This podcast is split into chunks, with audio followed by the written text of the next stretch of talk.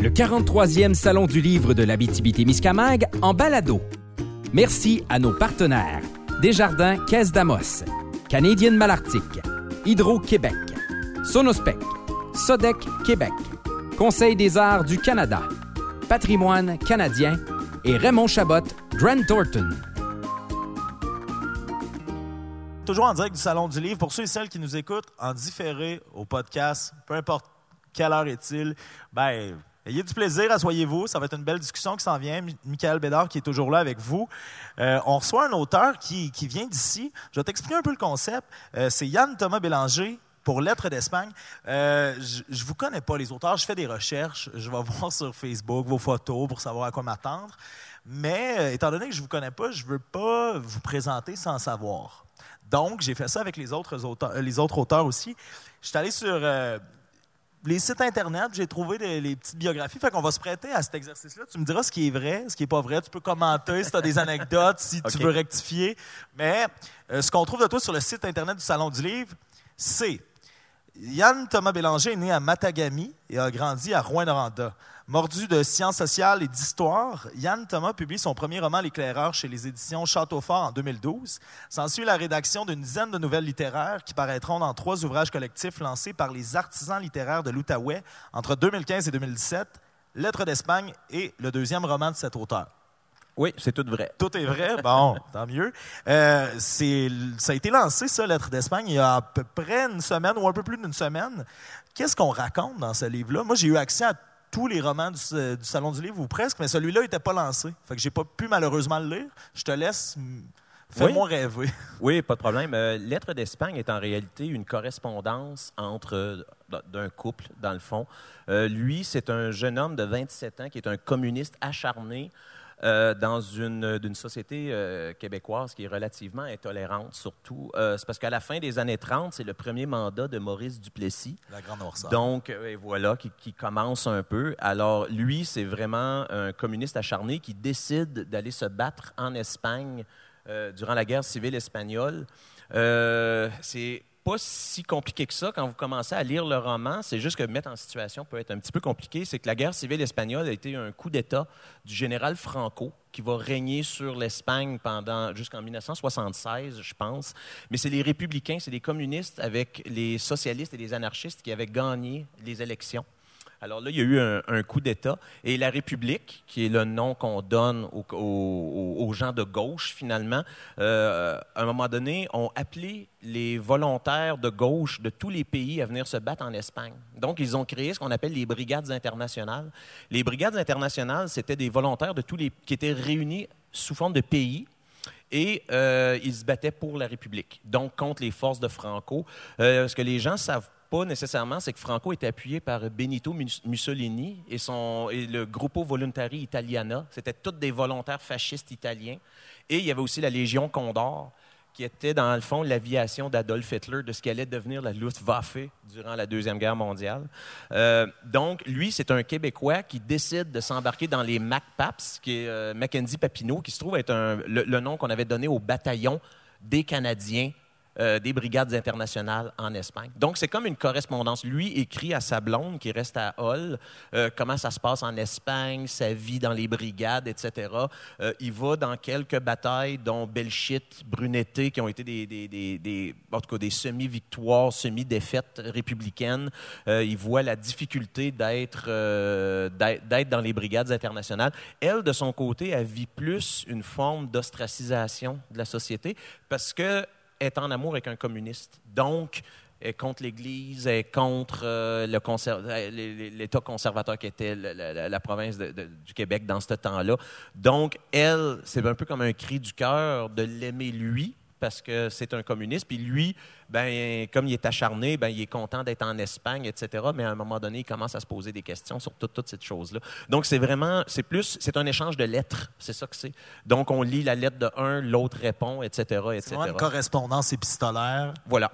Et euh, ce que j'entends, c'est que c'est de la fiction, mais sur un fond véridique d'histoire. Oui, c'est ça. Qu'est-ce qui motivait ce choix-là? D'écrire une fiction, mais qui a quand même beaucoup d'éléments historiques qui sont vérifiés, qu'on peut prouver, qui ont existé? Ben, j'ai fait un peu la même chose avec l'éclaireur. C'est un peu ma, ma, ma, ma, manière de faire, si on veut. Moi, ce que je fais, c'est que je prends des récits réels, des choses réelles, et j'impose, si on veut, ou je mets ça avec des personnages qui sont fictifs. Euh, donc, Lucien Lapointe et Madeleine euh, Savard sont deux euh, personnages fictifs qui auraient toutefois pu exister. Donc, parce qu'il y a des Québécois qui se sont battus durant la guerre civile espagnole, mais c'est un peu un conflit oublié. Parce que quand la guerre civile espagnole se termine, je pense, là, de mémoire, je pense que c'est en juillet 1939, puis en septembre 1939, la Deuxième Guerre mondiale commence. Donc, c'était un peu un conflit qui a tout de suite été, euh, comme on dit en bon français, sur le back burner. Tu sais, ça s'est retrouvé à cause que là, ben là, c'est l'Angleterre, la France, le Canada qui se retrouvent en guerre, alors que la guerre civile espagnole, le mot le dit, c'est civil, donc ça ne déborde pas d'Espagne. Euh, alors, tu sais, oui, euh, à l'époque, on en parlait peu, mettons au Québec, dans les années 30, peut-être un petit article dans Le Devoir, ou dans, et habituellement, c'était pro-fasciste. C'était tout le temps, OK, les, les, euh, les, barbares communistes ont été repoussés, etc. Parce que les Québécois, c'est triste à dire, mais dans ce temps-là, on était plus pro-fasciste que communiste. Mais il faut dire que Hitler est pas encore... Ben, Hitler et Mussolini sont connus, mais sont vus comme des gens avec beaucoup de dynamisme, qui font un frein au communisme. Donc, euh, des gens comme euh, euh, Roosevelt, certaines démocraties les appuient. c'est avant qu'on connaisse le côté un peu voilà, très obscur là, de, de, de, ce que ça a apporté. Comme les Italiens s'étaient déjà battus un peu en, en, Éthiopie où ils avaient commis des crimes de guerre, mais bon, tant que c'est pour compte des communistes, ben c'est correct. Donc, probablement qu'on n'en entendait pas autant parler. Voilà, voilà, exactement. Donc, euh, c'est un peu comme la trame. C'est pour ça que j'aimais beaucoup la guerre civile espagnole, parce que la guerre civile espagnole, c'est un des conflits qui est purement idéologique. On a la droite contre la gauche. Personne ne pouvait être au milieu. Tu sais, euh, exemple, je l'ai dit un peu tantôt, la gauche, c'était des communistes, des socialistes, des anarchistes, des libéraux modérés et des antifascistes. De l'autre côté, il y avait l'Église, les grands propriétaires terriens, euh, les carlistes qui étaient des monarchistes, euh, des conservateurs, la phalange qui était l'équivalent du Parti social national des nazis, dans le fond, d'Espagne, c'était les phalangistes. Et fait que c'était vraiment l'Espagne était divisée en deux. Tu ne pouvais pas marcher la ligne du milieu. D'ailleurs, la guerre était horrible dans le sens que chaque fois qu'un village était pris, ben il y avait des purges. Là, les républicains prenaient un village, ils prenaient peut-être 5-6 personnes qui savaient qu'ils collaboraient, les fusillaient. Là, il y avait une autre attaque. Et là, on prenait 10-12 collaborateurs euh, républicains, on les fusillait. Donc, c'était une guerre extrêmement sais, personne ne pouvait s'en tirer puis dire non, non, non, moi, je suis pas dans le conflit. sais, on Il n'y avait rien de tempéré. Il n'y avait rien de tempéré, exactement. Très bon choix de mots. Donc, c'est ça qui m'a un peu fasciné de cette guerre-là parce que, oui, on a eu des, des, des, des guerres, euh, bon, comme la guerre du Vietnam. On sait que c'est des communistes qui, ont, qui, voulaient prendre le nord, du nord du Vietnam, qui voulaient prendre le sud des Américains. Mais c'est la, seule vraie guerre purement idéologique. Et c'était une guerre qui a été euh, un bébé prouvette de la Deuxième Guerre mondiale. Euh, la Légion Condor, dont je parle un peu dans le roman, a testé plein de nouvelles tactiques de guerre qui vont être utilisées plus tard, comme bombarder des civils. Euh, il y a une ville qui s'appelait Guernica, qui a été un tableau qui a été fait par Picasso euh, c'est un 26 avril 1937, je pense. Euh, euh, la Légion Condor a dit qu'est-ce que ça fait de lancer des bombes incendiaires sur une ville? Fait que là, ils ont choisi Guernica en disant qu'il y avait un quartier général républicain, ce qui était faux. Et là, ils ont bombardé la ville. 638 morts. On va faire un test. Oui, c'est ça. Exactement. Donc, ils ont testé ça là. Ils ont testé le fameux bombardier en piqué Stuka qui a été très utilisé durant la, guerre contre la Pologne en 39-40. Ça a été vraiment... Mais ce qui était vraiment triste, c'est que toutes les démocraties du monde se fermaient les yeux sur les horreurs qui se passaient en Espagne. Tu sais, Hitler disait après Ah non, non, je n'ai pas d'armée. Mais pourtant, il était direct là en Espagne, là, des Allemands qui, parlaient, se parlaient allemand, etc. etc. Donc, le jeu dans, ton écriture, c'est de donner la parole à des gens qui auraient pu être là, qui, qui ont été là, en fait, d'en créer des personnages, mais des personnages qui auraient pu exister. Oui. Tout ça dans un contexte historique que tu connais bien, tu le maîtrises, tu nous en parles en ce moment. Qu'est-ce qui te, te, te motive ou t'excite en tant qu'auteur d'y aller de ce procédé-là? Parce que tu disais que dans ton premier, l'éclaireur en 2012, tu as fait sensiblement le même procédé. Oui, ben moi, ce que j'aime, moi, j'ai remarqué une chose, euh, je, fais un mea culpa aujourd'hui. Moi, je lis très peu de romans. Euh, en réalité, j'en lis vraiment pas beaucoup, mais je me fie beaucoup à des, euh, ouvrages de non-fiction. Euh, quand j'avais écrit L'éclaireur, il y avait un roman, euh, pas un roman, excusez, un livre qui s'appelait Histoire de l'Amérique française de Vidal et, et Hall. Euh, C'était hallucinant. Il y avait tellement d'anecdotes vraies que ça dépassait n'importe quelle fiction. Et quand j'ai fait euh, Lettres d'Espagne, j'avais lu Renegades de Michael Petru, de Gallant Cause, et ce qui racontait les brigadistes, euh, c'était souvent des, des- brigadistes qui parlaient de leur propre expérience. Je trouvais ça tellement hallucinant. Je me disais, aïe, aïe, tu pourrais même pas écrire ça d'un roman. C'était tout vrai. Fait que c'est ça qui me passionnait. Moi, j'ai juste mis des personnages. Ce ce qui, ce qui arrive aux personnages leur arrive. C'est pas, j'ai pas pris des choses qui sont arrivées à d'autres mondes et je les ai collées sur ces personnages-là. Je les ai imaginées, ces situations-là. Mais comme dans le, dans le roman, euh, Lucien Lapointe, qui est le héros, euh, il se fait constamment bombarder. Mais c'était ça. En Espagne, la, la République, la moitié des, des, des- des victimes, c'était du bombardement d'avions. Fait que les, les gars attaquaient, tout ça. Il y avait des avions qui, qui straffaient. Straffer, c'est un verbe anglais pour dire qu'ils mitraillaient les troupes au sol et ils lâchaient des bombes. Alors, souvent, c'est comme ça qu'ils se battent. Puis à un moment donné, dans le roman, il dit c'est tout le temps la mort qui vient du ciel. Tu sais, fait qu'il y a, il y a des escarmouches, mais c'est tout le temps comme ça parce que c'était quand j'ai, lu beaucoup de ce qu'avaient fait les, euh, les, les brigadistes, c'était une fois sur deux, ils se faisaient attaquer par des avions. Donc, tu sais, et là, j'ai dit, ben, c'est plus fidèle de faire ça comme ça que de dire, ah, ben là, tu sais, il va y avoir telle, telle chose qui va arriver, telle, telle chose, ou des grandes batailles de rangées. Il n'y en a pas eu dans la guerre civile espagnole. C'était, pas comme ça, finalement. Les, les choses changeaient énormément. là, Ce qui, est, ce qui est ironique, paradoxal et même intéressant, c'est que, tu sais, présentement, tu nous en parles avec des faits, c'était- factuel, ça se passait comme ça. Mais là, dans Lettres d'Espagne, c'est deux personnages qui s'écrivent. Il n'y a, pas- y a pas de description de bagarre, il y a pas. Ben, oui, il y en a, mais par l'entremise de lettres écrites par deux personnages en amour l'un avec l'autre. C'est ça. Il y a toute cette complexité-là de. Oui. C'est pas des descriptions historiques de, de, de, de bagarre, c'est deux personnages qui vivent tout ce que tu viens de nous raconter C'est ça. Exactement. mais au travers d'un amour qui les unit puis qui Voilà. les amène à Euh, et, et ça, c'est plus le côté de Madeleine. Madeleine, quand elle écrit, elle écrit euh, de ce qu'elle vit au Québec. Et, euh, et là, elle dit souvent, ce, qui- qui- que je pensais qu'il ferait beaucoup de bon sens, c'est qu'elle dit souvent que ce qui m'arrive est très pâle comparé à ce qui t'arrive à toi.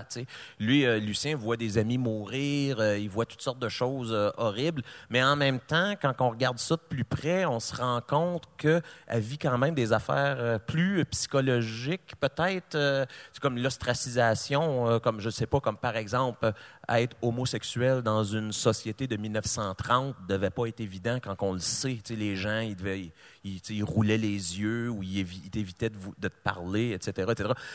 Il y a ce côté-là aussi qui est un peu, pas une critique de la société québécoise, mais en même temps de ce qu'on peut vivre dans ce temps-là quand on est ostracisé. On s'en rend pas compte, mais on vit quand même dans une belle époque maintenant où les gens peuvent parler de comment ils se sentent. Bon, on fait beaucoup de choses contre le bullying. On fait des affaires qu'il y a, il y a 25-30 ans, on disait quelqu'un t'écœure, ça a un coup de poing la gueule. Tu sais, c'était, c'était pas... C'était très... euh, tu sais, des choses euh, qu'on, qu'on- qu'on- Comment je pourrais dire? Donc, on n'était pas sensibilisés à ça. Alors, eux autres, ils vivent ça, mais dans une société qui est pas... euh, qui ne le sera pas avant encore euh, 30, 40, 50 ans. Là. Donc, le drame pour Madeleine est différent, mais il est là quand même, il y a un drame psychologique. Oui. Dans l'éclaireur, est-ce qu'il y avait cette forme de correspondance épistolaire-là? non. Donc là, comment comment t'en es venu pour le deuxième à choisir ce, ce mode d'écriture-là? Puis comment, comment ça s'est passé? Ben, moi, j'ai trouvé que le mode épistolaire peut te permettre d'aller plus profondément à l'intérieur des feelings des gens. Euh, parce que les gens écrivent des lettres. Les lettres sont habituellement privées. Donc, euh, tu sais, c'est pas tout le monde qui les lit, c'est juste la personne qui, qui, la reçoit. Donc, ça te permet d'aller plus profondément dans le personnage. Euh, L'autre chose est que euh, c'était un challenge intéressant parce que c'est un, ensuite c'est l'autre, ensuite c'est un, ensuite c'est l'autre. Mais là, je suis arrivé à la fin du roman avec une, une comment je pourrais dire, je n'étais pas pris d'un piège, mais je me dis, mais là, comment je vais faire pour qu'ils se rencontrent? Sais, si moi, je, vous- je te rencontre, euh, je t'écris pas une lettre, tu la lis, puis là, toi, tu m'écris une lettre, puis je la lis. Ben quoi, on fait quasiment ça maintenant avec des textos. mais, mais, fait que là, euh, fait que finalement, ça se conclut avec un article de journal.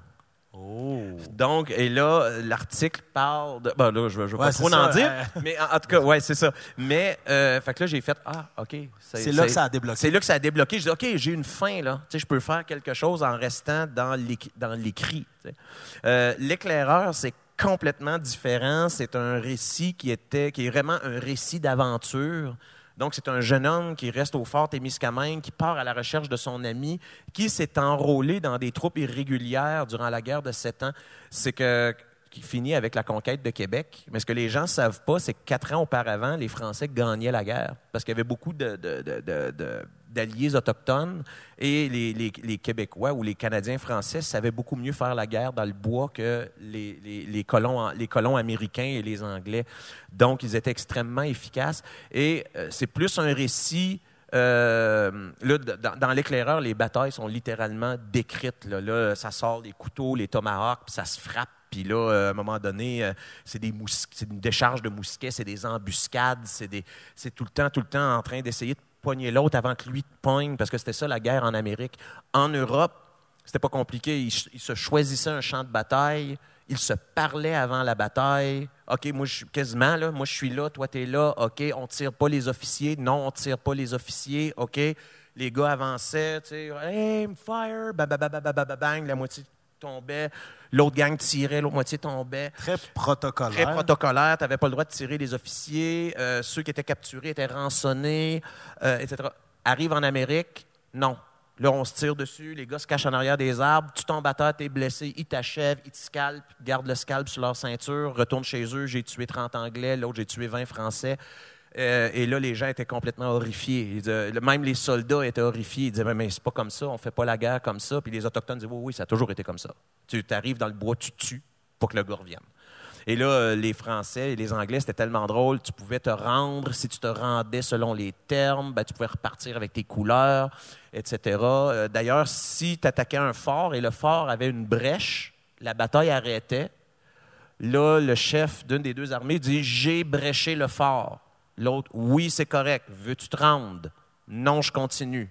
Chapeau, chapeau.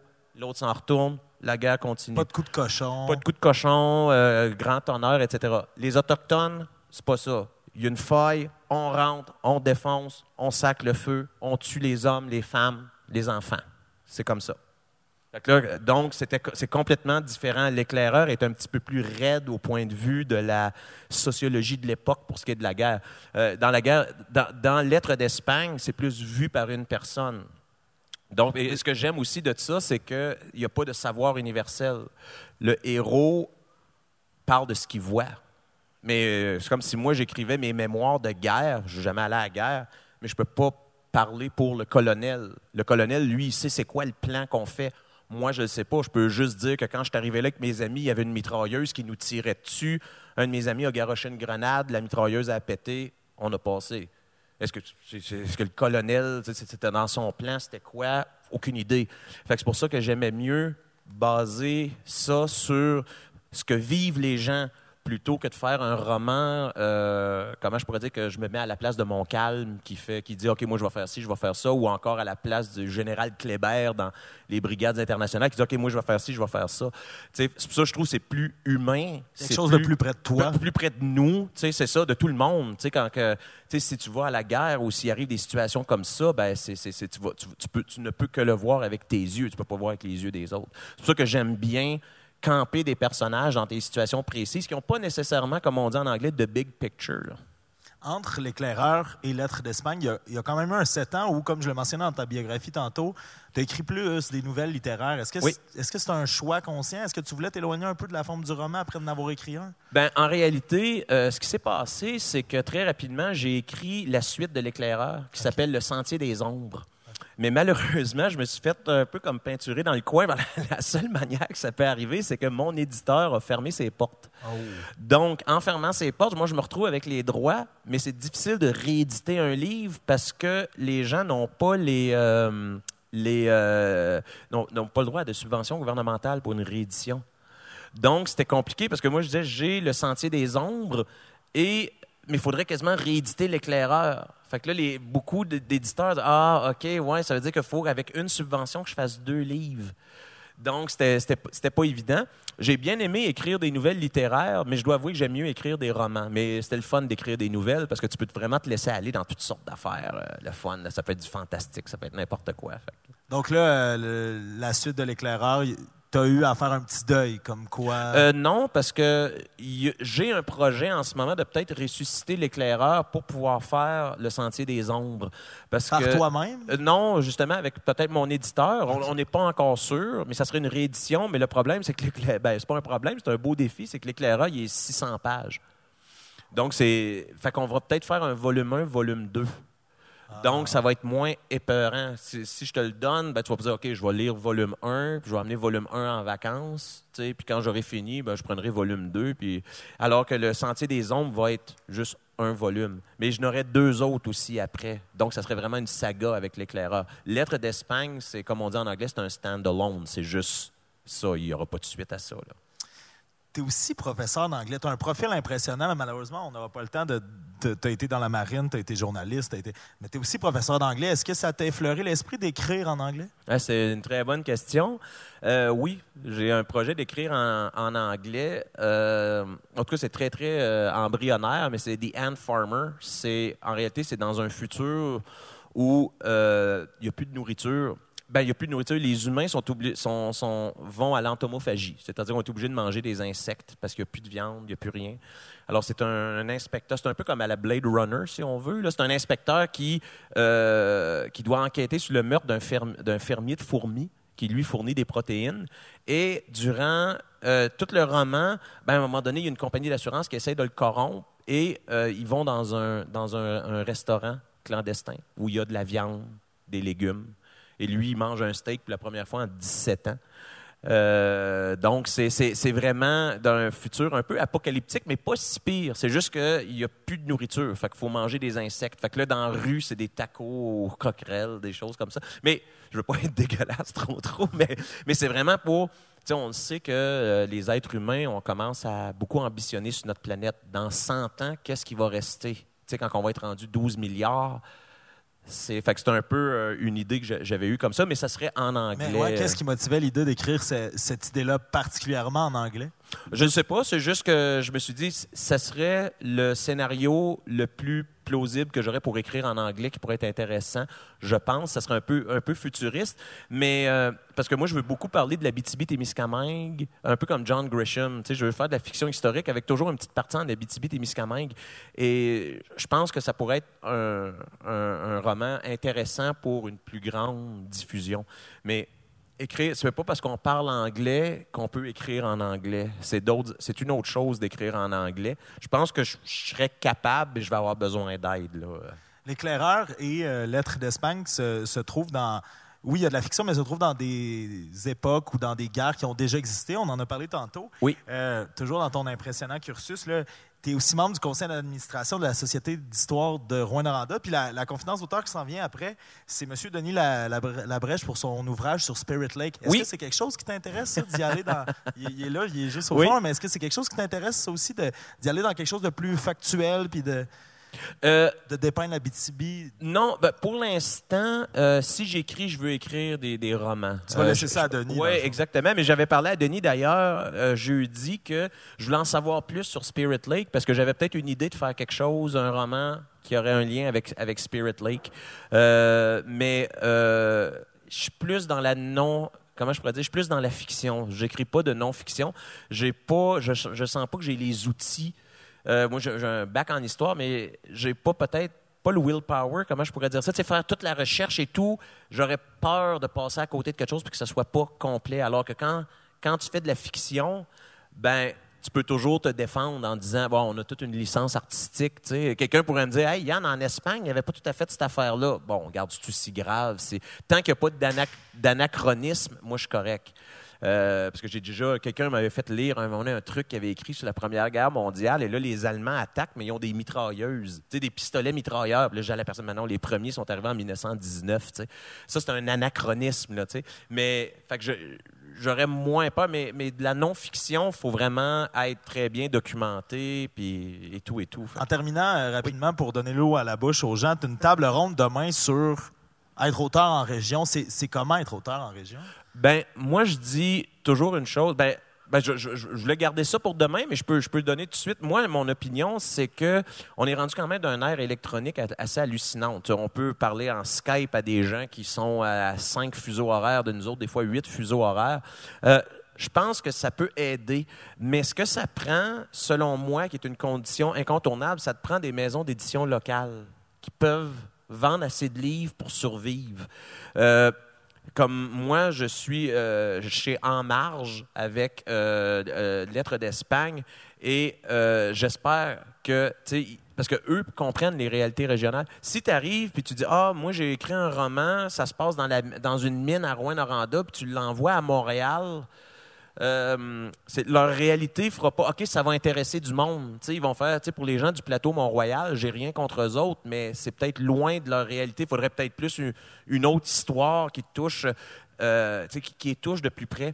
Donc, ça te prend des maisons d'édition locales qui sont capables de reconnaître ce que localement pourrait être bon et aussi par ricochet après que ça va être bon pour ailleurs. Parce que si quelqu'un, mettons, invente une histoire, tu une histoire d'horreur qui se passe dans mine, euh, à la mine Noranda en 1955, ben si ça commence à pogner dans la région, ben là, ça peut pogner ailleurs. C'est d'essayer de convaincre tout de suite le gars à Toronto ou à Montréal que c'est une bonne histoire peut être plus difficile.